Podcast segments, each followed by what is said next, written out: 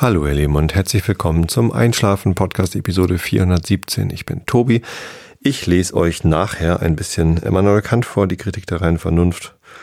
Irgendwo fast, also wir sind schon so bei fast drei Viertel des Buches. Davor gibt's den Rilke der Woche, der heißt heute auch Du hast es einmal erlebt. Und davor erzähle ich euch ein bisschen was anderes, damit ihr abgelenkt seid von euren eigenen Gedanken und besser einschlafen könnt. Ja. Ähm, und für das Thema der heutigen Episode hatte ich mir überlegt, mal was zu erzählen, wovon ich so gar keine Ahnung habe. Das ist zwar nicht großartig anders als sonst, aber diesmal ähm, fühle ich mich so, als wäre es besonders unangemessen eigentlich, dass ich überhaupt über zu dem Thema was sage. Denn es gibt Leute, die durchaus Experten sind. Es geht um ein soziologisches Thema und jeder, der sich irgendwie so ein bisschen mit Soziologie auseinandergesetzt hat, mal ein Buch gelesen hat oder so, äh, weiß darüber wahrscheinlich viel mehr als ich. Ähm, hört einfach weg. oder schreibt mir irgendwie E-Mails, was ich alles Falsches erzählt habe. Aber ja, ich habe mich in letzter Zeit ein bisschen mit einem bestimmten Thema beschäftigt. Äh, und das fing an vor zwei Jahren in Portugal auf dem Retrospective Facilitators Gathering 2016. Da habe ich ähm, ja, eine Gruppe kennengelernt von, wie viel waren wir da? 25 Leuten. Ich kannte vorher nur eine Person, glaube ich. Alle anderen waren mir da noch unbekannt. Ja. Ein Arbeitskollege von mir, der mittlerweile nicht mehr Arbeitskollege ist, Eric, hatte mich da eingeladen zu dieser Veranstaltung. Ich hatte davon berichtet. Hier nur ganz kurz eine wichtige Rahmenbedingung für alle, die das äh, bisher nicht gehört haben. Das ist eine Gruppe, die trifft sich einmal im Jahr, wechselnd in Europa oder in Nordamerika. Und das ist eine Art Konferenz, aber eher so eine Unkonferenz. Es geht eine ganze Woche von Montag bis Freitag. Ähm, ohne Agenda. Die Agenda wird am Montagvormittag gemeinsam gestaltet. Das Format nennt sich Open Space. Könnt ihr mal in Wikipedia nachschlagen, wie das funktioniert. Ähm, ist eine sehr gute Unkonferenzmethode, wo alle äh, ja, sich beteiligen können, irgendwie eine, eine Agenda zusammenzustellen. Also jeder kann Themen vorschlagen und dann können die diskutiert werden. Zum Thema Retrospektiven im weitesten Sinne kommen dann auch mal andere Themen, aber Retrospektiven äh, als Meeting-Format für Teams, die kontinuierliche Verbesserung etablieren wollen. Ja, und Eric, mein Arbeitskollege, war da irgendwie in dieser Gruppe drin ähm, und es war eine sehr beeindruckende Gruppe, weil das sehr erfahrene Leute waren, sehr, ja, also Leute, die schon Bücher geschrieben hatten. Diana Larsen war dabei, die irgendwie das wichtigste Buch zu dem Thema äh, geschrieben hatte, zumindest aus meiner Warte heraus. Ähm, und ja, noch lauter andere Leute, die da sehr viel zu sagen konnten. Und ich war halt neu in der Gruppe. Und schon damals kam so das Thema auf, dass es ja irgendwie anscheinend angeblich so einen inneren Kreis gibt, einen Inner Circle von Leuten, die ne, so die Alteingesessenen sind und die Neuen äh, gehörten halt nicht so ganz unbedingt dazu. Hatte mich damals gar nicht so sehr betroffen. Ich war durchaus neu, aber ich war ja insgesamt auch noch neu in diesem ganzen Agile Coaching Umfeld. Also ich fühle mich immer noch mh, hm, neu als Agile Coach, obwohl ich das jetzt gar nicht mehr bin. Ich mache das ja jetzt seit dreieinhalb Jahren.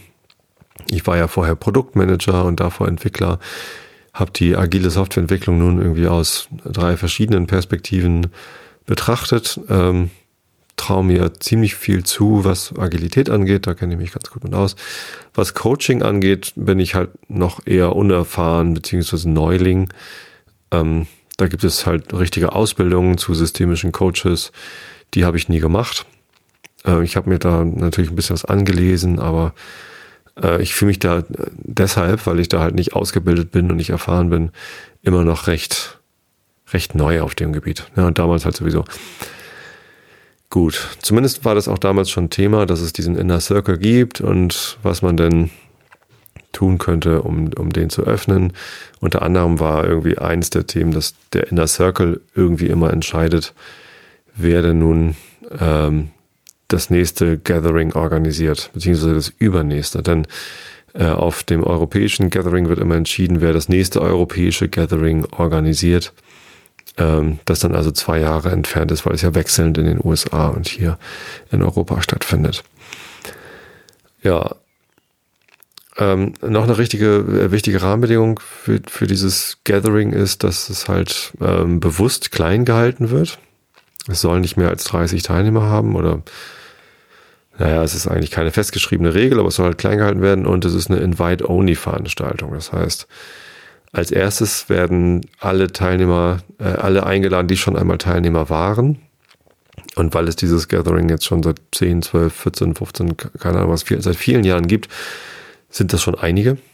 Ähm, und erst wenn dann nach einer bestimmten Zeit immer noch Plätze frei sind, dürfen alle bisherigen Teilnehmer weitere Teilnehmer vorschlagen. Also dann kann man halt eingeladen werden. Und so bin ich da halt auch mit reingekommen. Es gab irgendwie eine Einladung, wer will zum AFG 16 nach Portugal an alle bisherigen Teilnehmer. Und dann waren noch Plätze frei und dann konnte Eric mich vorschlagen, habe ich mich beworben und war halt, habe noch einen Platz abbekommen. Ähm, und so, so läuft es halt dann jedes Mal. Und äh, das das bewirkt halt natürlich schon, dass die Gruppe recht klein und, und intim und, und, und zusammen irgendwie bleibt. Ja, ähm, letztes Jahr in den USA war es gar nicht so sehr ein Thema, diese, Entschuldigung, ähm, Inklusivität ähm, oder dieser Inner Circle, aber dieses Jahr wieder. Und dieses Jahr war es sogar ähm, sehr ähm, bewusst irgendwie ein Thema. Es wurde sogar auf die Agenda geschrieben. Ne? Also man kann ähm, am Anfang, am Montag natürlich Dinge auf die Agenda raufschreiben, aber die Agenda kann sich jeden Tag nochmal ändern und sie ändert sich übrigens auch jeden Tag. Also eigentlich ändert sie sich andauernd.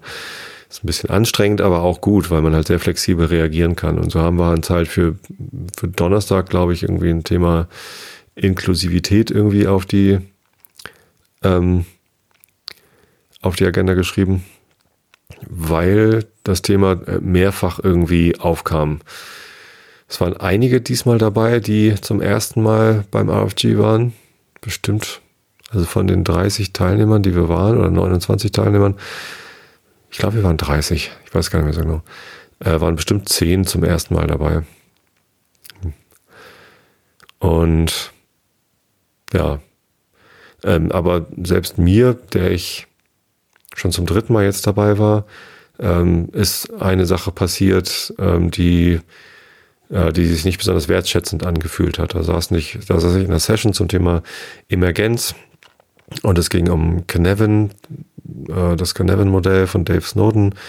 Ähm, hatte ich hier, glaube ich, auch schon mal was zugesagt. Das ist ein sehr interessantes Modell und ich bin da erst Ende letzten Jahres darauf gestoßen, wie sehr dieses Modell, da geht es halt so um geordnete und ungeordnete Systeme und um Komplexität, mit unserem Beruf zusammenhängt, mit dem, was wir eigentlich tun habe ich da erst den Durchblick äh, bekommen. Oder beziehungsweise einen neuen Durchblick, wahrscheinlich habe ich noch nicht den Durchblick, aber so einen weiteren. So, und das, äh, da gab es eine Session zum Thema Emergenz und da habe ich dann eben das auch gesagt, dass ich das erst irgendwie im letzten Jahr im Dezember irgendwie verstanden habe. Und da reagierten alle sehr genervt, so unter welchem Stein ich denn die letzten Jahre gehaust hätte, dass ich das, dass mir das nicht bewusst gewesen wäre. Und ähm, das wurde so weggelacht irgendwie. Das war nicht, nicht gerade wertschätzend und, ähm, und irgendwie doof. Das habe ich dann am nächsten Tag auch gesagt, dass ich das irgendwie ziemlich blöd fand, wie die Gruppe damit umgegangen ist. Ähm, mit meiner Unerfahrenheit da sozusagen. Und ähm, das wurde dann auch noch thematisiert, dass es auch dem Veranstalter dieser Session, also jeder, jeder kann halt Veranstalter einer Session sein und der entsprechende Veranstalter hat es dann auch gesagt, dass ihm das leid tut, wie damit umgegangen worden war und er in dem Moment aber auch sich machtlos gefühlt hat und nicht wusste, wie die Gruppe, äh, wie er die Gruppe da jetzt irgendwie hätte zurechtpfeifen sollen. Klingt dramatischer, als es jetzt endlich war. Also ich habe da jetzt nicht arg drunter gelitten oder es war auch nicht besonders doof. Ich wollte es halt nur erwähnen, dass da was schiefgelaufen ist, beziehungsweise dass da was hätte besser laufen können, denn ähm, dieser Impuls, dass mir dieses Modell irgendwie bis vor ein paar Monaten zwar bekannt, aber noch nicht so geläufig war, warum das so wichtig ist für unsere Arbeit. Ähm, das hätte die Gruppe ja als Impuls nehmen können, um zu verstehen, aha, also uns ist es allen sehr geläufig, aber wenn es selbst einem aus dieser Gruppe nicht geläufig ist, dann ist es vielen anderen wahrscheinlich noch überhaupt nicht geläufig und darauf sollten wir vielleicht anders reagieren. Ähm, ist aber nicht passiert, dieser Impuls. Der ist nicht angekommen. Und das ist schade. So. Stattdessen wurde ich eher so ausgeklammert aus der Diskussion, nicht reingelassen in den Inner Circle. Ich weiß auch nicht. Und gleichzeitig, oder beziehungsweise am, am nächsten Tag hat sich einer der neuen Teilnehmer ähm, dazu geäußert, dass er das durchaus auch wahrnimmt, dass es anscheinend so einen Inner Circle gibt. Und er auch das Gefühl hat, da gerade nicht reinzukommen. Ähm, hat er zwar noch dazu gesagt, dass er das auch nicht problematisch findet und dass er sich trotzdem wohlfühlt und irgendwie genug davon hat von der Veranstaltung.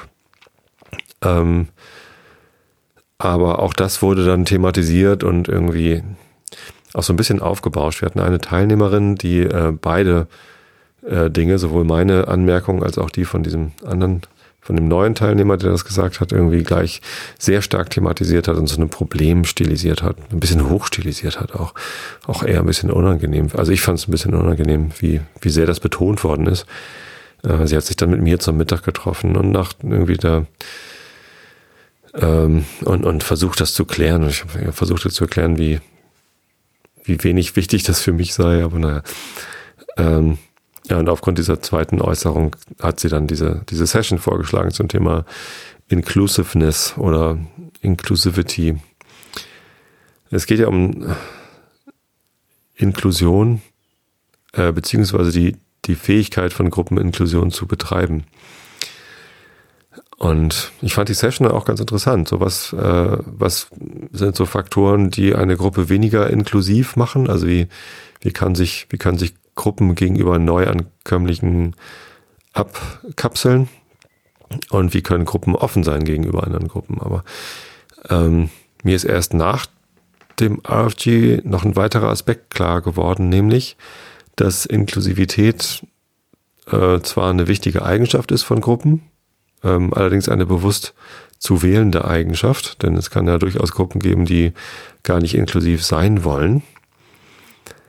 Und das ähm, ja wieder so ein, so ein bisschen auf, auf dem falschen Fuß waren, denn ähm, ich finde gerade diese Eingeschworenheit beziehungsweise diese Intimität, die da entsteht, wenn man sich halt lange kennt, wenn man eine eingeschworene Gruppe ist, wenn sich ganz viel Vertrauen aufgebaut hat, wenn sich vielleicht ein paar Riten, Rituale ähm, so ein, eingeschliffen haben und irgendwie entstanden sind, ne, dann, ähm, dann ist es halt eine, eine sehr, sehr starke Gruppe, die eine Identität hat, die irgendwie sich kennt und wo sich die ja, irgendwie darauf verlassen können. Das ist eine, eine tolle Eigenschaft von der Gruppe. Wenn es das nicht gibt, äh, dann kann es immer noch eine Gruppe sein, aber ist vielleicht eine andere Art von Gruppe. Also eine, eine Gruppe, die sehr leicht zugänglich ist, wo man ganz leicht reinkommt, ohne irgendwie auf Hürden zu stoßen und ohne irgendwie auf so ein Inner, ne, wo man vielleicht von außen gar keinen Inner Circle sieht. Die hat vielleicht auch eine andere Wertigkeit den Mitgliedern gegenüber. Ich finde gerade die AFG-Gruppe, also Retrospective Facilitators Gathering, das hat für mich eine sehr hohe Wertigkeit, eben weil es da diese Intimität gibt. Ich meine, wir sind da eine Woche zusammen im Hotel und arbeiten sehr intensiv zusammen. Es geht sehr tief, es geht sehr ja, ins Detail und da, ähm, da entsteht automatisch eine sehr enge Verbundenheit zu den anderen Teilnehmern. Das ist irgendwie ganz lustig, wie man, wenn man montags zusammenkommt, ne, die Leute, die sich schon kennen, die begrüßen sich ganz herzlich und neue Leute werden natürlich auch begrüßt. Und am Ende der Woche werden aber alle ganz herzlich verabschiedet und man, man drückt sich ganz selbstverständlich und ähm, da, da wächst ganz schnell eigentlich was zusammen. Aber es wächst was zusammen, es entsteht was, es entsteht irgendwie Vertrauen und Zuneigung und ähm, das finde ich gut. So, das, äh, das ist wertvoll. Und die Frage ist jetzt nicht, wie, wie können sich Gruppen öffnen, sondern äh, wie können Gruppen, ich glaube, die Inklusivität einer Gruppe, die, die kann die Gruppe selbst entscheiden. Wollen wir überhaupt neue Leute aufnehmen? Wie schnell können wir eigentlich wachsen? Und dann ist man natürlich auch ganz schnell bei so Themen wie Zuwanderung. Äh, wie viel Zuwanderung kann äh, ein, ein Land, eine Gemeinschaft irgendwie ab? Wie schnell kann das gehen? Äh, wie, worauf sollten wir achten? Ähm, es geht um ähm, ja, Gruppendynamik im, im, im Großen und im Kleinen. Es geht um Werte, die eine Gruppe hat. Es geht um Veränderung, die in Gruppen stattfindet. Denn selbst wenn sich eine Gruppe versucht, komplett abzukapseln, passiert Veränderung, denn die Menschen in dieser Gruppe verändern sich. Wenn aber neue Leute in die Gruppe aufgenommen werden, über welchen Prozess auch immer und wie lange das auch immer dauern mag, verändert sich diese Gruppe. Und das ist gut. Das äh, sollte die Gruppe bewusst wahrnehmen und, und auch wollen. Also dieses RFG, das ändert sich jedes Mal. Trotzdem gibt es natürlich einen eingeschworenen Kreis von Leuten, die das irgendwie seit Jahren, teilweise Jahrzehnten zusammen machen und eine sehr lange gemeinsame Geschichte haben. Ähm, und das ist wertvoll. Ähm, die Frage ist jetzt nicht, wie zerstören wir diesen inneren Kreis, sondern wie, äh, wie definieren wir die Aufnahmekapazität, Aufnahmemöglichkeit. Ähm, was muss passieren, damit die Gruppe ergänzt wird, ohne dieses Wertekonstrukt, was da entstanden ist, ähm, komplett auf den, auf den Kopf zu stellen oder, oder zu beseitigen. Und ich glaube, dass es geht, dass es sehr gut geht. Das muss nur halt äh, bewusst passieren. Und das passiert, glaube ich, über äh, Dinge wie Wertschätzung. Ähm, Leute, die neu dazustoßen, wertschätzend empfangen, ähm, erklären, wie die Gruppe funktioniert, äh, offen über Werte, über Beziehungen sprechen, äh, auch deutlich machen, dass dieser Aufnahmeprozess möglicherweise ein bisschen dauert. Ich glaube, beim AfD geht es eigentlich recht schnell, aber ähm, ne, man, man kann das Gefühl haben, dass es ein bisschen, bisschen sich zieht. Ähm, die, die Werte benennen, die wichtig sind in der Gruppe. Ähm, und aber auch offen sein für Veränderung durch neue Teilnehmer. Das, das gehört eben auch dazu, dass man dann guckt, so was bringst du mit, äh, was, was reizt dich, warum möchtest du Teil dieser Gruppe sein, Ne, bekennst du dich auch zu diesen Werten? Und ähm, ja, ich finde diesen, diesen Gedanken ganz, ganz, ganz, ganz spannend, eben auch, wenn es dann um den, äh, um die Inklusion im größeren äh, Zusammenhang äh, im Sinne von, von Zuwanderung geht. Denn ich denke schon, dass, dass Gesellschaften ähm, sich sowieso ständig verändern, dass einem ständigen Wandel unterliegen. Nicht nur, weil die Gesellschaft sich ja sowieso ständig ändert durch Leute, die neu geboren werden, die vielleicht natürlich die Werte von den Eltern oder von der Gesellschaft irgendwie erkennen, annehmen, aber sicherlich auch verändern durch ihre eigenen Einflüsse. Das heißt, Gesellschaft ist eh in einem ständigen Wandel. Und wenn jetzt äh, neue Leute in die Gesellschaft reinkommen von außen, dann denke ich, ähm, sollte es ja eh nicht passieren, dass man ähm, diese Diversität, die dadurch angereichert wird, äh, eben wertschätzt und schaut, ähm, dass man den Kern ähm, durch, durch neue Werte, durch neue Impulse vielleicht auch ergänzt, diese Veränderung äh, akzeptiert, die da passiert, gleichzeitig aber auch die, die alten Werte übermittelt und sagt, hier, das ist unsere Gruppe jetzt, äh, so funktioniert sie jetzt und ähm, herzlich willkommen, bist du einverstanden mit diesen Werten und ähm, und lass uns schauen, wie, wie, wie wir uns in Zukunft weiterentwickeln. So, das klingt einfacher, als es tatsächlich ist.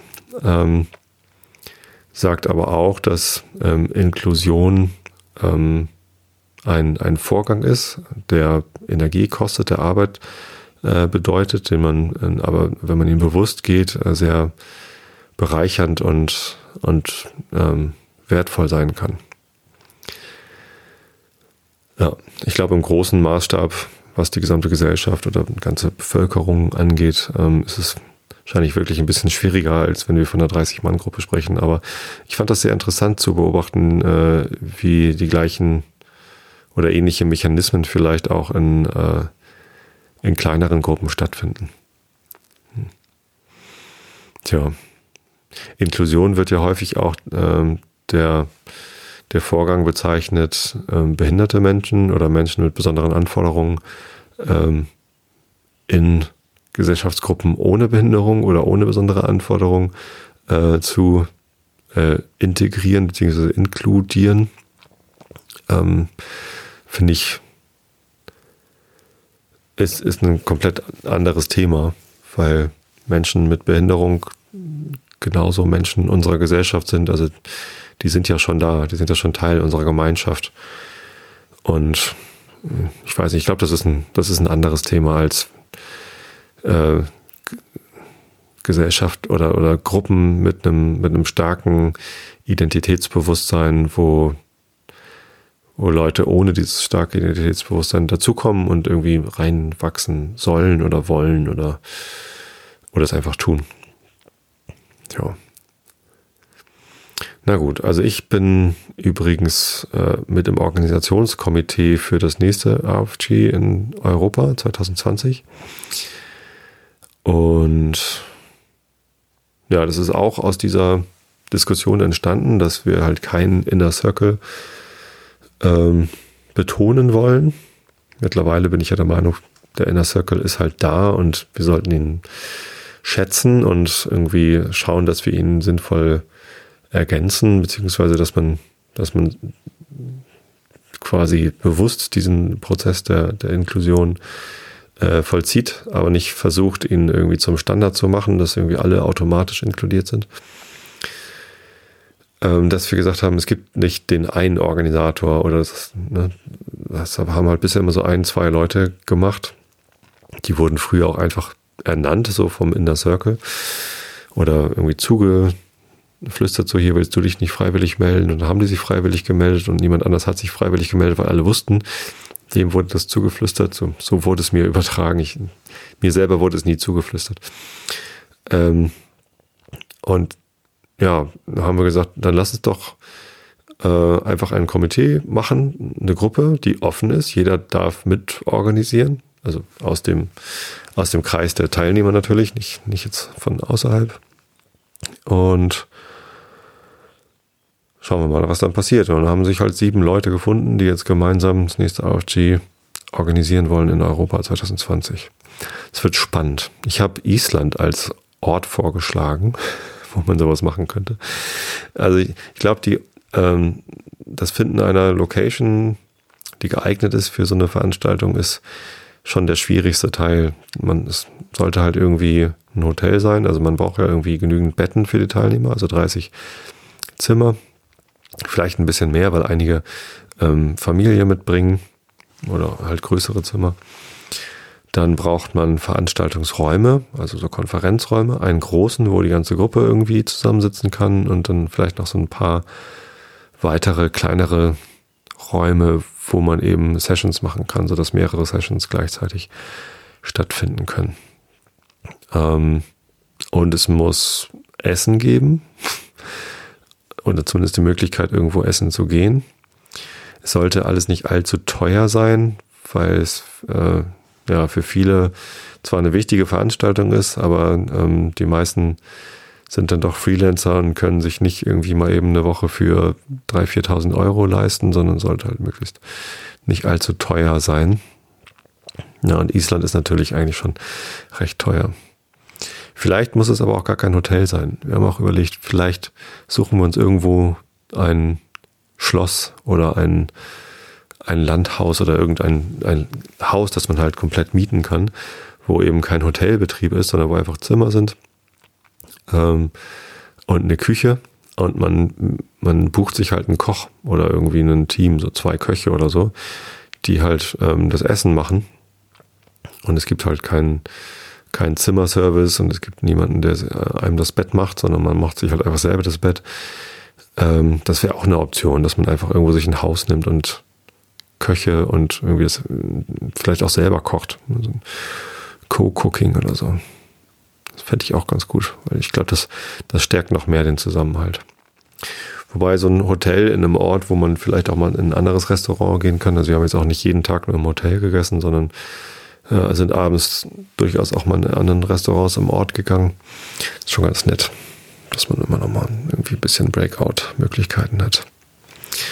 Ja, falls jemand so ein Haus kennt, äh, gerne hin, die Hinweise an mich, dass ich irgendwie das vorschlagen kann. Ja. Inklusivität. Ich glaube, das Wort gibt es gar nicht so. Ähm, oder ich habe das zwar gegoogelt und das gibt es auch schon, ich glaube, Inklusion ist der eigentliche Begriff dafür. Inklusivität könnte man die Eigenschaft einer Gruppe nennen. Ähm, Inklusion, äh, wie sie Inklusion betreibt. Man kann eine niedrige Inklusivität haben, wenn man sehr eingeschworen und verschlossen ist, oder eine hohe, wenn man äh, ja dann eben offen ist. Und ich finde das ein spannendes Thema, aber ähm, wie gesagt, wie eingangs gesagt, ich kenne mich nicht wirklich mit solchen Theorien aus. Da gibt es ganz bestimmt dicke Bücher dazu. Das ist bestimmt sogar irgendwie ein Seminar im Soziologiestudium, ich weiß es nicht. Niklas Luhmann hat doch bestimmt irgendwie in seiner Systemtheorie auch irgendwie ganz viel dazu. Ich glaube, sein Name kam auch auf der Wikipedia-Seite zum Thema Inklusion vor. Ähm, aber ich habe mich nicht mal mit Niklas Luhmann besonders intensiv beschäftigt. Ich fand das irgendwie, mir wird es dann immer gleich zu abstrakt. Ich finde diese, diese praktische Anwendung, was bedeutet das für eine Gruppe, einen Inner Circle zu haben, eine eingeschlossene, äh, eine eingespielte Gemeinschaft zu sein. Äh, was passiert, wenn ein, ein neuer in die Gruppe kommt? Wie ist das eigentlich mit Clubs? Also, ich meine, es ist ja ähnlich bei, bei Fußballclubs, ne? wenn es irgendwie ein, ein eingespieltes Team ist und dann kommt ein neuer Spieler in die Mannschaft. Wie bindet man den ein in die, in die Prozesse? Wie, ja, also bei, bei Fußballclubs ist es natürlich offensichtlich, dass man irgendwie einen neuen Spieler dann mit einbeziehen muss. Da hat man gar nicht die Wahl, aber trotzdem muss der ja irgendwie ins Team reinwachsen. Ich meine, auch bei, bei Softwareentwicklungsteams, wenn ein neuer Mitarbeiter kommt, der muss ja erstmal lernen, wie die Gruppe so tickt und so. Das sind ja auch alles so Prozesse, wo diese Mechanismen irgendwie greifen. Ja. Genug geschwafelt zu diesem Thema lese ich euch einfach ein bisschen den Rilke vor. Der Rilke der Woche. Auch du hast es einmal erlebt. Ich weiß, der Tag ermattet, äh, der Tag ermattete in armen Gassen und seine Liebe wurde zweifelnd leis. Dann ist ein Abschiednehmen rings im Kreis. Es schenken sich die müden Mauermassen die letzten Fensterblicke hell und heiß, bis sich die Dinge nicht mehr unterscheiden und halb im Traume hauchen sie sich zu, wie wir uns alle heimlich verkleiden, in graue Seiden alle uns kleiden. Wer von uns beiden bist jetzt du?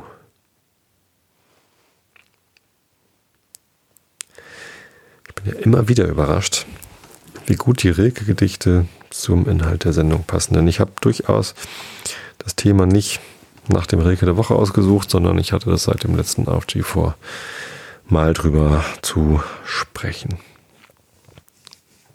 Ja. Und mich euch an meinen Gedanken dazu teilen. Es ist ein bisschen so lose Blattsammlung in meinem Kopf gerade zu dem Thema. Kommen wir zum Herrn Kant. Kritik der einen, äh, der, rein, der einen Vernunft. Der reinen Vernunft Band 2. Wir sind auf Seite B 612 des dritten Hauptstücks, dritter Abschnitt von den Beweisgründen der spekulativen Vernunft auf das Dasein eines höchsten Wesens zu schließen. Es geht also zum Gottesbeweis hin. Augen zu und zugehört.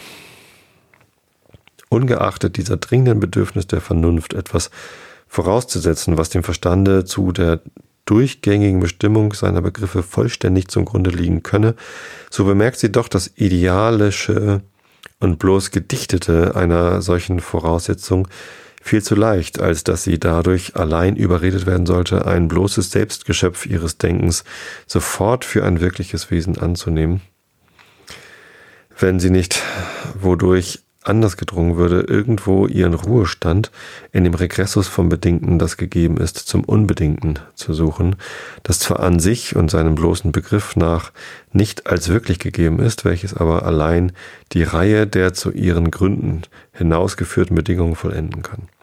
Dieses ist nun der natürliche Gang, den jede menschliche Vernunft, selbst die gemeineste, nimmt, obgleich nicht eine jede in demselben aushält. Sie fängt nichts von Begriffen, sondern von der gemeinen Erfahrung an und legt also etwas Existierendes zum Grunde. Dieser Boden aber sinkt, wenn er nicht auf den unbeweglichen Felsen des absolut Notwendigen ruhet. Dieser selber aber schwebt ohne Stütze, wenn noch außer und unter ihm leerer Raum ist und wenn er nicht selbst alles erfüllet und dadurch keinen Platz zum Warum mehr übrig lässt, das heißt der Realität nach unendlich ist. Wenn etwas, was es auch sei, existiert, so muss auch eingeräumt werden, dass irgendetwas notwendigerweise existiere. Denn das Zufällige existiert nur unter der Bedingung eines anderen als seiner Ursache, und von dieser gilt der Schluss ferner hin bis zu einer Ursache, die nicht zufällig und eben darum ohne Bedingung notwendigerweise da ist. Das ist das Argument, worauf die Vernunft ihren Fortschritt zum Urwesen gründet.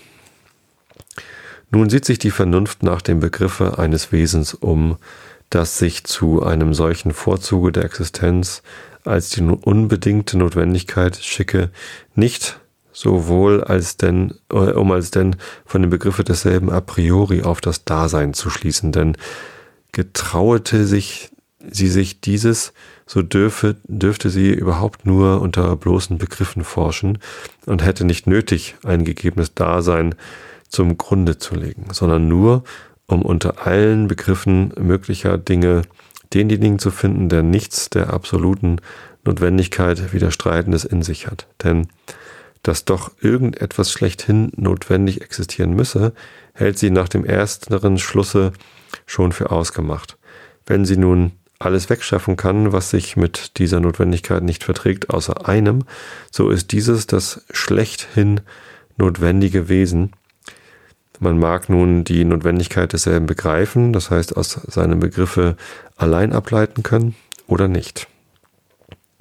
Nun scheint dasjenige, wessen Begriff zu allem Warum des da, das Darum in sich enthält, das in keinem Stücke und in keiner Absicht defekt ist, welches allerwärts als Bedingung hinreicht, eben darum, das zur absoluten Notwendigkeit schickliche Wesen zu sein, weil es bei dem Selbstbesitz aller Bedingungen zu allem Möglichen selbst keiner Bedingung bedarf, ja derselben nicht einmal fähig ist, folglich wenigstens in einem Stücke dem Begriffe der unbedingten Notwendigkeit ein Genüge tut, darin es kein anderer Begriff ihm gleich tun kann, der, weil er mangelhaft und der Ergänzung bedürftig ist, kein solches Merkmal der Unabhängigkeit von allen ferneren Bedingungen an sich zeigt. Es ist wahr, dass hieraus noch nicht sicher gefolgert werden könne, dass was nicht die höchste und in aller Absicht vollständige Bedingung in sich enthält, darum selbst seine Existenz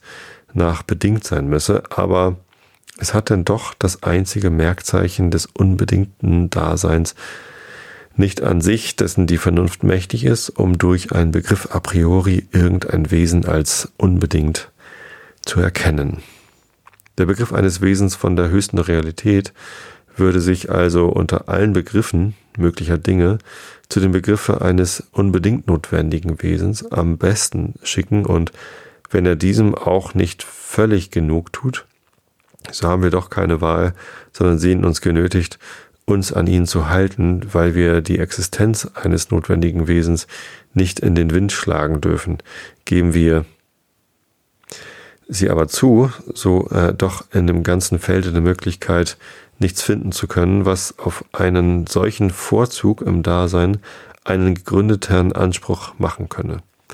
So ist also der natürliche Gang der menschlichen Vernunft beschaffen. Zuerst überzeugt sie sich vom Dasein irgendeines notwendigen Wesens. In diesem erkennet sie eine unbedingte Existenz. Nun sucht sie den Begriff des Unabhängigen von aller Bedingung und findet ihn in dem, was selbst die zureichende Bedingung zu allem anderen ist, das heißt in demjenigen, was alle Realität enthält. Das All aber ohne Schranken ist absolute Einheit und führt den Begriff eines Einigen, nämlich des höchsten Wesens bei sich und so schließt sie, dass das höchste Wesen als Urgrund aller Dinge schlechthin notwendigerweise da sei diesem Begriffe kann eine gewisse Gründlichkeit nicht gestritten werden, wenn von Entschließungen die Rede ist, nämlich wenn einmal das Dasein irgendeines notwendigen Wesens zugegeben wird und man darin übereinkommt, dass man seine Partei ergreifen müsse, worin man dasselbe setzen wolle, denn als denn kann man nicht schicklicher wählen oder man hat vielmehr keine Wahl, sondern ist genötigt, der absoluten Einheit der vollständigen Realität als dem Urquelle der Möglichkeit, seine Stimme zu geben. Wenn uns aber nichts treibt, uns zu entschließen und wir lieber diese ganze Sache dahingestellt sein ließen, bis wir durch das volle Gewicht der Beweisgründe zum Beifalle gezwungen würden. Das heißt, wenn es bloß um Beurteilung zu tun ist, wie viel wir von dieser Aufgabe wissen und was wir uns nur zu wissen schmeicheln, dann erscheint obiger Schluss bei weitem nicht in so vorteilhafter Gestalt und bedarf Gunst, um den Mangel seiner Rechtsansprüche zu ersetzen. Denn wenn wir alles so gut, so gut sein lassen, wie es hier vor uns liegt, dass nämlich erstlich von irgendeiner gegebenen Existenz, allenfalls auch bloß meiner eigenen, ein richtiger Schluss auf die Existenz eines unbedingt notwendigen Wesens stattfinde, zweitens, dass ich ein Wesen, welches alle Realität mithin auch alle Bedingungen enthält, als schlechthin unbedingt ansehen müsse, folglich der Begriff des Dinges, welches sich zur absoluten Notwendigkeit schickt, hierdurch gefunden sei. So kann daraus doch gar nicht geschlossen werden, dass der Begriff eines eingeschränkten Wesens, das nicht die höchste Realität hat, darum der absoluten Notwendigkeit widerspreche. Denn ob ich gleich in seinem Begriffe nicht das Unbedingte antreffe, was das All der Bedingungen schon bei sich führt, so kann daraus doch gar nicht gefolgert werden, dass sein Dasein eben darum bedingt sein müsse, so wie ich in einem hypothetischen Vernunftschlusse nicht sagen kann, wo eine gewisse Bedingung, nämlich hier der Vollständigkeit nach Begriffen, nicht ist, da ist auch das Bedingte nicht. Es wird uns vielmehr unbenommen bleiben, alle übrige eingeschränkte Wesen eben sowohl für unbedingte Notwendigkeit gelten zu lassen, ob wir gleich ihre Notwendigkeit aus dem allgemeinen Begriffe, den wir von ihnen haben, nicht schließen können. Auf diese Weise aber hätte dieses Argument uns nicht den mindesten Begriff von Eigenschaften eines notwendigen Wesens verschafft und überall gar nichts geleistet. Gleichwohl bleibt diesem Argumente eine gewisse Wichtigkeit und ein Ansehen, das ihm, wenn dieser objektiven Unzulänglichkeit noch nicht sofort genommen werden kann. Denn setzet, es gäbe Verbindlichkeiten, die in der Idee der Vernunft ganz richtig, aber ohne alle Realität der Anwendung auf uns selbst, das heißt ohne Triebfedern sein würden, wo nicht ein höchstes Wesen vorausgesetzt würde, das den praktischen Gesetzen Wirkung und Nachdruck geben könnte, so würden wir auch eine Verbindlichkeit haben, den Begriffen zu folgen, die, wenn sie gleich nicht objektiv zulänglich sein möchten, doch nach dem Maße unserer Vernunft überwiegend sind und in Vergleichung mit denen wir doch nichts Besseres und Überführenderes erkennen, erkennen. Punkt. Die Pflicht zu wählen würde hier die Unschließlichkeit, äh, ja, die Unschließlichkeit der Spekulation durch einen praktischen Zusatz aus dem Gleichgewichte bringen. Ja, die Vernunft würde bei ihr selbst als dem nachsehendsten Richter keine Rechtfertigung finden, wenn sie unter dringenden Bewegursachen, ob zwar nur mangelhafte Einsicht diesen Gründen ihres Urteils, über die wir doch wenigstens keine besseren kennen, nicht gefolgt wäre. Dieses Argument, ob es gleich in der Tat transzendental ist, indem es auf der inneren Unzulänglichkeit des Zufälligen beruht, ist doch so einfältig und natürlich, dass es dem gemeinesten Menschensinne angemessen ist, sobald dieser nur einmal darauf geführt wird. Man sieht, man sieht Dinge sich verändern, entstehen und vergehen. Sie müssen also, oder wenigstens ihr Zustand, eine Ursache haben.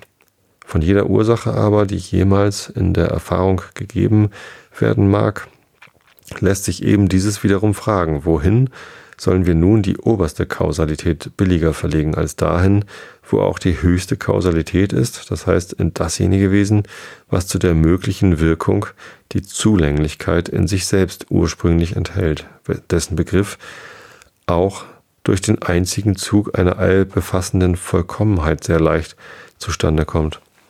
Diese höchste Ursache halten wir denn für schlechthin notwendig, weil wir es schlechterdings notwendig finden, bis zu ihr hinaufzusteigen und keinen Grund, über sie noch weiter hinauszugehen. Daher sehen wir bei allen Völkern durch ihre blindeste Vielgötterei doch einige Funken des Monotheismus durchschimmern wozu nicht Nachdenken und tiefe Spekulation, sondern nur ein nach und nach verständlich gewordener natürlicher Gang des gemeinen Verstandes geführt hat. Es sind nur drei Beweisarten vom Dasein Gottes aus spekulativer Vernunft möglich.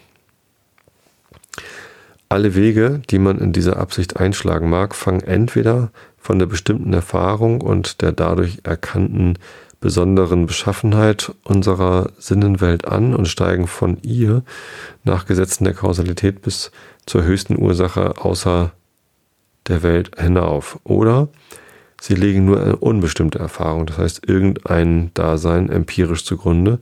Oder sie abstrahieren endlich von aller Erfahrung und schließen ganz gänzlich a priori aus bloßen Begriffen auf das Dasein einer höchsten Ursache.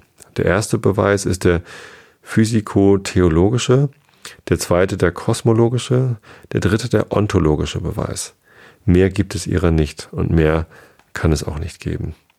Ich werde dartun, dass die Vernunft auf dem einen Wege, dem empirischen, so wenig als auf dem anderen, dem transzendentalen, etwas ausrichte und dass sie vergeblich ihre Flügel ausspanne, um über die Sinnenwelt durch die bloße Macht der Spekulation hinauszukommen. Was aber die Ordnung betrifft, in welcher diese Beweisarten der Prüfung vorgelegt werden müssen, so wird sie gerade die umgekehrte von derjenigen sein, welche die sich nach und nach erweiternde Vernunft nimmt und in der wir sie auch zuerst gestellt haben. Hier ist eine Bleistift-Notiz. Die muss ja von mir sein, aus meinem Studium noch. Denn es wird sich zeigen, dass obgleich Erfahrung den ersten Anlass dazu gibt, dennoch bloß der transzendentale Begriff der die Vernunft in dieser ihrer Bestrebung leite und in allen solchen Versuchen das Ziel ausstecke, das sie sich vorgesetzt hat. Ich werde also von der Prüfung des transzendentalen Beweises anfangen und nachher sehen, was der Zusatz des Empirischen zur Vergrößerung seiner Be Beweiskraft tun könne. Hm, vielleicht habe ich das wirklich mal im Studium gelesen. Nun, jetzt kommt als nächstes die Unmöglichkeit eines ontologischen Beweises. Das lese ich euch dann aber nächstes Mal vor. Nun gut, ähm, dann danke ich euch fürs Zuhören. Wünsche euch allen schöne Zeit. Ich weiß gar nicht, wann die nächste Sendung kommt, vielleicht schon wieder in einer Woche. Aber gewöhnt euch nicht dran, der eigentliche Rhythmus bleibt beim zweiwöchentlichen. Das ist nur, wenn der Realitätsabgleich gerade ausfällt, dann gibt es halt eine weitere Sendung. Ich hoffe, ihr freut euch. Ich freue mich. Ich habe euch alle lieb.